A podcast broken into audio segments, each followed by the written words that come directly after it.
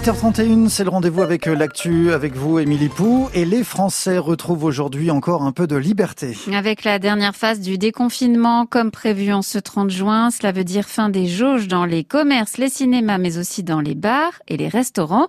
Pour Eric Gorneau, il s'agit donc de la deuxième inauguration de son tout nouveau restaurant, la Pizza de Nico à Montbéliard. Désormais, il pourra fonctionner à plein régime. Les euh, protocoles euh, sont assouplis et notamment on peut accueillir autant de monde qu'on veut dans la salle de restaurant et euh, dans le respect des gestes barrières avec le masque qui reste porté, euh, il me semble, entre chaque plat tout, tout de même.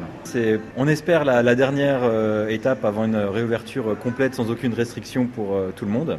On voit que les clients ont encore du mal à revenir dans les salles. Beaucoup prennent à emporter et n'ont pas le réflexe de se dire tiens, on va manger sur place. Mais ça commence à revenir quand même. Certains nous disent allez, on retourne manger sur place et on va se faire plaisir. Vous avez du courage, vous, pour ouvrir en plein confinement? Oui, c'est ce qu'on me dit. Euh, c'est vrai qu'on a ouvert euh, en plein confinement et puis le, fait de voir les salles ouvrir dans un second temps, euh, pour nous, c'est une deuxième euh, ouverture finalement. Oui. Les jauges restent en revanche pour les concerts qui peuvent désormais se faire debout et le pass sanitaire est toujours en vigueur pour les événements de plus de 1000 personnes. Le port du masque reste obligatoire en intérieur. La fin des jauges dans les magasins coïncide avec le début des soldes. Quatre semaines de réduction pour tenter d'écouler les stocks accumulés pendant le confinement. On en reparle dans moins d'un quart d'heure avec notre invité dans notre nouveau rendez-vous de l'été. Trois questions A. Nous serons avec Céline Dabo, la présidente de l'association des vitrines de Belfort. Seul bémol de cette dernière étape, le variant Delta qui continue sa progression. Il représente désormais 20% des cas en France et on est encore loin de l'immunité collective même si la moitié des Français a désormais reçu une dose. Ce mercredi, le centre de vaccination de Montbéliard est d'ailleurs ouvert sans réservation.